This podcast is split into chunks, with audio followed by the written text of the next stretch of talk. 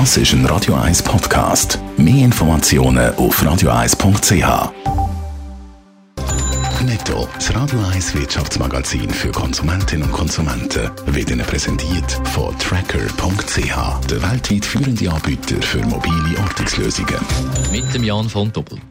Die neuen Strafzölle von den USA aus Produkten aus der EU sind heute Morgen eingeführt worden. Mit einem Strafzoll von 25 Prozent sind unter anderem Käse, Wein, Butter und Olivenöl beleidigt worden.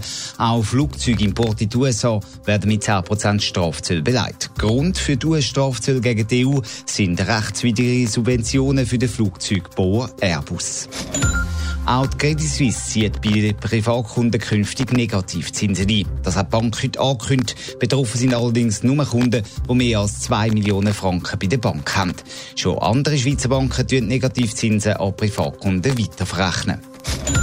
Der chinesische Wirtschaftsaufschwung der hat sich verlangsamt. Im dritten Quartal hat man noch ein Plus von 6 Prozent verzeichnen. Im Vergleich zu der Vorjahresperiode hat das chinesische Statistikamt mitteilt. Es ist das langsamste Wachstum in China seit fast drei Jahrzehnten. Alle gegen Apple Pay, so hat es noch vor kurzem bei der Schweizer Banken geheißen. Sie haben ja ihre eigene Lösung Twint pushen. Jetzt aber bröckelt der Widerstand gegen Apple Pay immer mehr, Jan von Tobel. Lang hat man mit Schweizer Kreditkarten Apple Pay nicht können nutzen. Dann aber hat Credit Suisse vor ein paar Monaten nachgegeben und so den Bann gebrochen. Und jetzt, jetzt zieht auch die Viseca nach. Viseca, das ist die Firma, die unter anderem für die Zürcher Kantonalbank ZKB und drei Visa-Karten herstellt. Auch ihre Kunden können Apple Pay per sofort nutzen, hat Viseca mitteilt. Damit bleiben eigentlich nur noch Kunden von der UBS und der Postfinanz außen vor. Und die beiden, wenn die weiteren Widerstand gegen Apple Pay festheben? Hm, bei der UBS denkt man offenbar doch auch darüber nach, Apple Pay zu ermöglichen. Das berichtet das Bankenportal Inside Paradeplatz heute Morgen. Auf Anfrage hat die UBS mitteilt, man sei kontinuierlich dran, das Angebot an mobile Zahlungslösungen auszubauen. Kompletter Widerstand, das klingt doch ein bisschen anders. Von der Postfinanz gibt es aktuell keine Stellungnahme.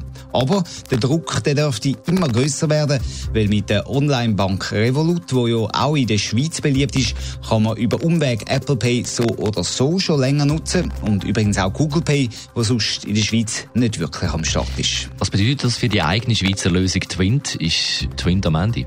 Ich glaube nicht, weil Twint hat doch eine grosse Kundenbasis, weil es eben auch einfach ist, Geld unter Kollegen zu verschicken mit dieser App. Man braucht für das eigentlich nur die Handynummer und dann ist so eine Überweisung schnell gemacht. Und auch bei den Parkuhren, zum Beispiel in der Stadt Zürich, kann man Twint nutzen, im Gegensatz zu Apple Pay. Und Banken, die haben auch 500 Millionen Franken investiert für Twint zu entwickeln. Aber das Zahlen in den Läden ist eben schon ein bisschen aufwendiger mit Twint, weil man dort den QR-Code muss einscannen.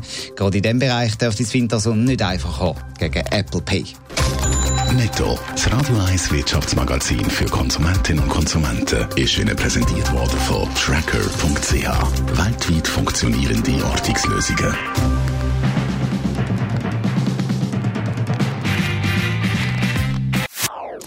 Das ist ein Radio 1 Podcast. Mehr Informationen auf radio1.ch.